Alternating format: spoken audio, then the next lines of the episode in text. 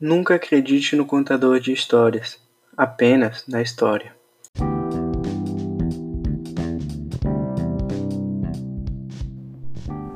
Olá, amigão e amigona. Eu sou o Rodrigo e esse é o Beef Cash.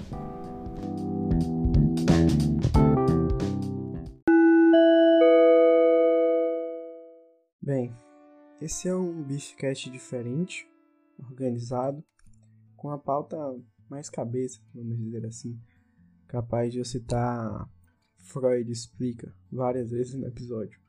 E como eu sei disso? Eu sei disso porque eu já sonhei com isso, fazendo esse episódio. Obviamente que nele continha algumas informações e situações peculiares que não me vêm na cabeça agora, mas deixava tudo mais interessante mais bonito e mais legal do que a vida real, que é onde eu estou fazendo esse episódio. Para esse episódio, decidi escrever um roteiro antes para não ficar muito perdido no tema, que devido ao momento não me sinto tão capaz de mostrar certo improviso, característico dos outros programas aqui. E exatamente tudo que eu estou falando meio que já está escrito numa página qualquer do Word. Eu tentei até dar uma improvisada nesse parágrafo, mas esse final eu escrevi exatamente como está. Então, esse então foi improvisado. Isso não estava escrito. Agora eu estou confundindo vocês. Sei que a situação vai cada vez mais piorando no nosso país e eu prometi não falar de coronavírus aqui para vocês nesse podcast, até porque acredito que o meio jornalístico já faz isso de uma forma melhor do que a do Beefcast e já meio que sobrecarrega vocês. Sendo assim, com o momento que não é dos melhores, sinto também que nada melhor que um podcast mais melancólico pra gente dar uma acalmada nessa alma aí, que é para demonstrar todo esse sentimento aqui que eu estou sentindo e através de um tema interessante em se analisar nesses tempos aí. Gostaria de falar também que hoje eu não estarei no Eurotruck. É, como eu disse, eu preparei um texto, que é o que eu estou lendo para vocês agora, então não daria para ficar lendo e dirigindo ao mesmo tempo. É um novo formato aqui no Beefcast que eu estou inaugurando, mas não quer dizer que estarei abandonando meu caminhão. Muito pelo contrário, é só uma tentativa de também testar novas possibilidades para o podcast. Então, vamos lá. Essa frase aí que eu disse no início do episódio pertence a um quadrinho do Neil Gaiman chamado Sandman, que eu ainda não li. Para vocês que não lembram da frase, que, que apesar de ter dois minutos, pode ter pessoas que não estão lembrando, é a frase: Nunca acredite no contador de histórias, apenas na história. É uma frase desse quadrinho do Neil Gaiman, e apesar de eu não ter lido Sandman, ele sempre me chamou muita atenção e é um dos quadrinhos que estão na minha lista aí de é, futuros, futuras leituras. Portanto, a história é vista do ponto de vista de, um, de uma entidade, que é o sonho, que é o Sandman, que é outro nome dele, e ele é um dos sete perpétuos, que são meio que manifestações antropomórficas de aspectos comuns a todos os seres vivos. Então a gente tem representações antropomórficas do destino, da morte, do sonho, da destruição, do desejo, do desespero e do delírio. As mentes de todos esses seres vivos estão ligadas ao reino de Morpheus, o sonhar, que é o nosso protagonista da história. E é para lá que vão as almas de todos os que dormem e onde são guardadas lembranças e pensamentos da hora do sono. O Sandman guarda também um mundo imaginário de cada sonhador. Várias realidades alternativas e seres imaginários se escondem lá. Toda a sanidade mental dos seres depende da boa administração desse reino, já que a realidade física do universo e mental dos seres humanos também dependem de nada vazar, entre aspas, de lá para cá. E Sandman consegue executar suas funções de maneira magistral se for deixado. Eu não li a história ainda, então não tem nem como dar spoilers para vocês. É isso que, é, que a história se baseia. A gente sabe que o Neil Gaiman gosta muito de brincar com essa ideia da personificação de entidades, né? E ele já brincou com isso no livro e série da Amazon Deuses Americanos, em que ele transforma esses deuses em pessoas da vida real, com suas características bem exacerbadas, que é uma leitura e bem legal, não vi a série, mas a, o livro é muito interessante. Mas não vamos adentrar na obra, até porque eu não li, e vamos pegar esse conceito que ele usa para seu personagem e seu mundo criado, como base desse episódio que vamos falar sobre sonho. Sonhar é inerente ao ser humano e pode ser definido em diversos campos da ciência e da pseudociência, mudando a forma como é entendido e analisado através de diferentes culturas, religiões, como por exemplo é, premonições e um estado de expansão da consciência, visto por elas. Entretanto, aqui no Bificast, vamos dar um enfoque maior para a parte científica, sendo assim definido como uma experiência de imaginação do inconsciente durante nosso período de sono. Para Freud, os sonhos noturnos são gerados na busca pela realização de um desejo reprimido. Recentemente, descobriu que até os bebês no útero têm sono REM, famosa etapa do sono em que a gente fica mexendo o olhinho rapidão, sem saber, e que é mais propenso a ter momentos oníricos, ter momentos em que a gente está sonhando. Mas com o que, que o bebê sonha? Isso é uma discussão interessante, pois o que estamos sentindo, independente do sistema, são nossas maiores influências para o que vamos sonhar. Por exemplo, é comum pessoas sonharem estudando ou algo do assunto estudado após terem passado o dia inteiro vendo esse assunto. Porém, voltando ao bebê, com que os bebês no útero sonham, se eles não têm muito para ver exatamente? E eu acho que é uma resposta que nunca teremos, porque eles não vão contar e a gente não vai lembrar, né? Mas e os cegos? Os cegos a gente consegue perguntar e eles vão conseguir dizer exatamente com que eles sonham. Mas se eles não conseguem. Os cegos que nascem cegos, eu quis dizer. Com que exatamente eles estão sonhando? Se eles não têm uma memória visual. Já que nós, seres humanos, que possuímos a visão normal, nós temos sonhos muito visuais, com alterações e deformações da realidade. Sabe-se que, como o cego não tem a memória visual, os cegos de nascença não sonham com imagens propriamente dita. Como eu disse, eles não têm a memória visual, e sim com outros sentidos. A gente, como ser humano com a visão normal, às vezes a gente acaba supervalorizando a visão em detrimento aos outros sentidos, a visão é super importante, não estou desmerecendo a visão, mas às vezes a gente acaba desmerecendo as outras sensações devido à visão chamar mais atenção do que as outras. Sendo assim, eles conseguem ouvir coisas, ter sensações táteis e sentir cheiros com uma maior facilidade comparando com humanos que têm a visão preservada. Também sonham que estão fazendo algum movimento, assim como pessoas que enxergam é comum sonharem que estão voando ou caindo de grandes alturas. Essas sensações estão presentes também nos sonhos de pessoas com vista normal, só que nelas o sentido da visão predomina, como eu já disse, chegando a ocupar 70% do sonho, enquanto os outros sentidos muitas vezes passam despercebidos. Infelizmente, até com o roteiro feito antes, eu consigo me embolar então vamos voltar ao Sandman. Ele é como se fosse um guardião dos sonhos, de algo como se fosse um refúgio do mundo real e material. E o dever dele é garantir a qualidade do local e dos sonhos onde eles estarão armazenados. Quando aplicamos a lógica para a nossa realidade, talvez Sandman nunca tenha trabalhado tanto nos últimos anos. As pessoas estão cada vez mais desgastadas com a quarentena já que temos apenas três dias na semana: ontem, hoje e amanhã. Para muitos, também o desgaste com o contato intenso com familiares e ausência de amigos e de seus parceiros fisicamente. Daí que entra o sonho, capaz de transformar um pouco a realidade em algo utópico, porém podendo se tornar uma válvula de escape para você, mesmo que não lembre do seu sonho na manhã seguinte ou vá se esquecendo aos poucos. O sonho aconteceu e você o aproveitou durante a noite, como um refúgio, o um mundo dos sonhos. O sonho também pode ter aplicações muito importantes para certas pessoas no âmbito profissional e criativo, como por exemplo para Mary Shelley, na criação do seu livro Frankenstein ou Prometeu Moderno, em que ela tinha sonhado duas principais cenas da trama antes de começar a colocar no papel, o que obviamente inspirou. virando uma das grandes inspirações na literatura. A gente também pode ir para as obras surrealistas, que ultrapassam a barreira de pinturas e vão parar, por exemplo, na tela do cinema, como por exemplo Salvador Dali, que transitou muito bem pelas duas, como provavelmente ele deve ter sonhado.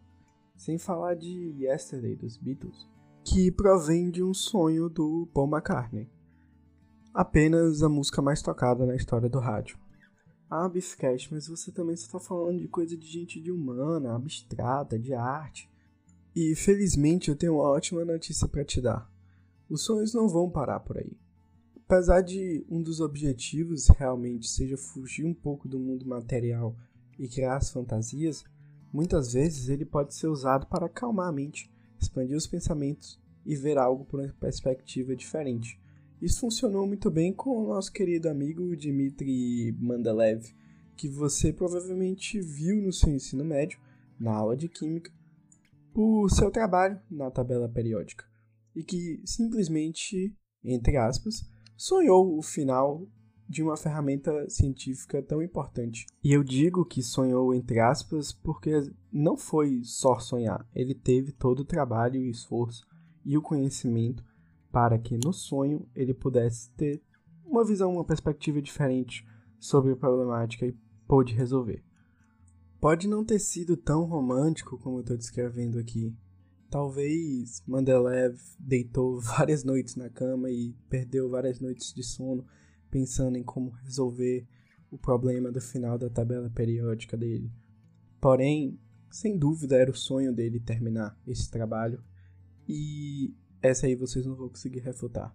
Apesar de muito desses supracitados terem dado sorte, já que eles não se esforçam exatamente em estimular o sono, eles estimulam o conhecimento e o aprendizado, mas não o sonho diretamente.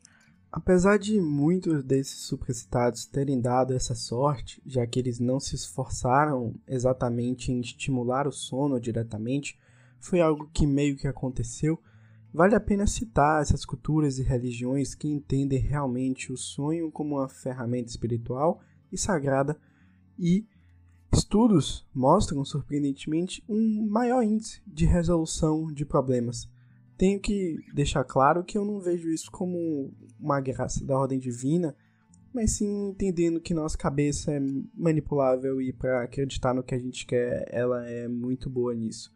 Então, para esses indivíduos que querem muito sonhar por fazer parte de algo maior, eles acabam utilizando dessa ferramenta, que também é utilizada por não religiosos e tem seu poder misterioso para olhar a problemática com mais calma e por um ponto de vista diferente.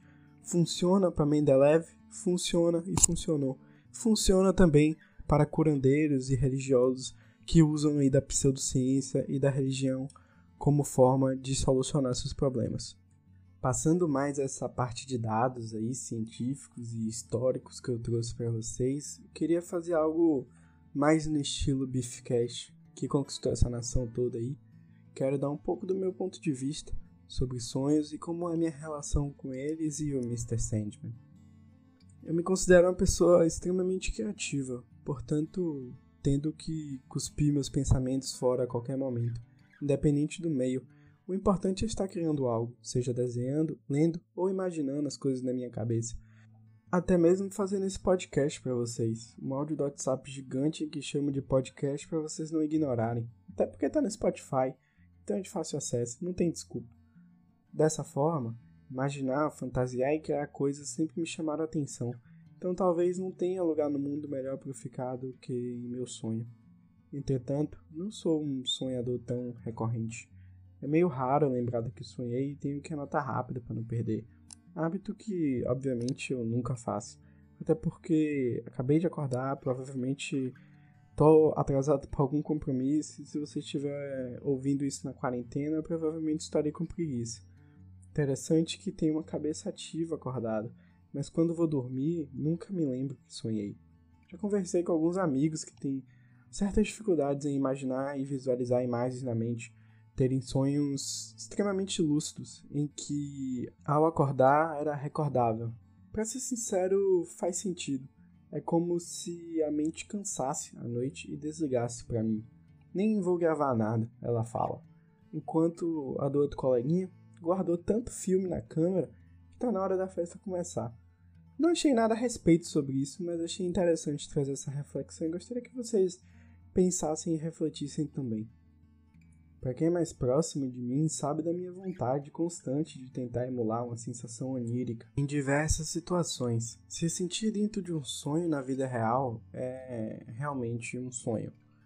Não disse se com uso de entorpecentes ou não, mas não seremos hipócritas aqui no Beefcast de dizer que isso não ajuda, né, John Lennon? Seu Lucy in the Sky with Diamonds. Eu sei que você ouve o Beefcast. E outros diversos artistas também. Isso foi feito também em pinturas e no cinema, como eu disse anteriormente, através do movimento surrealista, tentando trazer essa vibe onírica para as obras. Já citei Salvador Dali, mas temos que citar também o Mestre dos Sonhos no cinema, meu querido amigo David Lynch, que eu admiro muito. É um cara que eu recomendo bastante vocês lerem a biografia dele. É extremamente inspirador, ele é um artista de verdade. E meu filme preferido, o Mulholland Drive, é dirigido por ele. Apesar de que ele fez outros com a mesma temática mind-blowing, a emulação da sensação onírica nesse filme é algo espetacular. Mas essa sensação onírica que eu tanto falei aqui, ela é difícil de descrever. É um sentimento multifatorial e que envolve mudanças de ambiente, luz, música, entorpecentes ou não e sua própria vibe de como você está na hora. É como estar meditando de olhos abertos. Um sentimento de sinestesia em que os sentimentos são confusos, mas você sente sua própria paz interior e felicidade. Estar sonhando significa isso para mim. Obviamente que teremos sonhos com mais ação, teremos pesadelos, mas tudo é reflexo de nossas experiências do dia a dia então, um processo mais do que normal, nem só de momentos felizes vivemos. O reino de Sandman talvez seja o lugar mais incrível do mundo, com todos os sonhos, e com isso quero dizer desejos, ambições de todas as pessoas do mundo, com todas as fantasias e mundos inimagináveis possíveis, com os pesadelos controlados e limitados pelo dono do local. Portanto, entendo que é super importante visitá-lo até para, sei lá, conseguir uma mãozinha por algum problema ou até mesmo inventar um hit mundial. Imagina quantos livros, músicas, filmes e histórias que só o Sandman tem acesso de saber, já que ainda estão nos sonhos de alguém. É realmente um privilégio. Assim como nas obras artísticas, não entendo que o sonho está lá para ser desvendado ou descobrir uma lógica nele. Acho interessante que as pesquisas continuem, obviamente, porém vejo o sonho como algo a ser sentido e não tanto entendido. É algo particular e íntimo de cada um e provavelmente o subconsciente está levando ele na bagagem. A sensação de estar sonhando é melhor do que lembrar do que sonhou. É sempre muito mais interessante se sentir presente do que contar para alguém as partes de que lembra depois que acorda. Como não tenho muito essa dádiva, espero valorizar mais isso quando acontecer, já que, como disse no início do programa, nunca acredite no contador de histórias apenas na história. Então, gente, esse foi o Beefcast estreando com o roteiro. Espero que vocês tenham gostado. Gostaria de ouvir o feedback de vocês. Foi um programa mais curto, eu sei disso, mas deu trabalho para fazer. Tive que escrever tudinho, pesquisar. Espero que tenha sido uma boa estreia. Vou perceber também erros, falhas, o que não é erros, falhas, mas o que precisa melhorar, é, que faltou, assim, vamos dizer, para o programa. Mas foi uma experiência muito legal e positiva para mim. gostei muito de ter feito esse programa e espero poder fazer mais no futuro. Não vou abandonar o caminhão, mas é outra alternativa.